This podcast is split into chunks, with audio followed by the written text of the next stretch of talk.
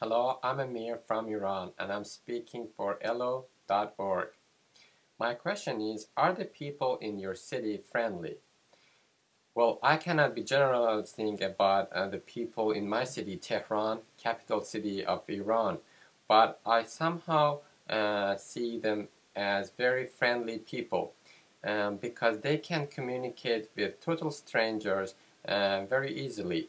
Uh, in public transportation like uh, bus, um, trains, subways in Iran, I see these total strangers come sit next to me, and then uh, he start talking about his personal problems, um, difficulties he went through, uh, or or happiest moment in his life, um, because actually Iranians are very much uh, people uh, who are very talkative at the same time cannot keep quiet much i believe.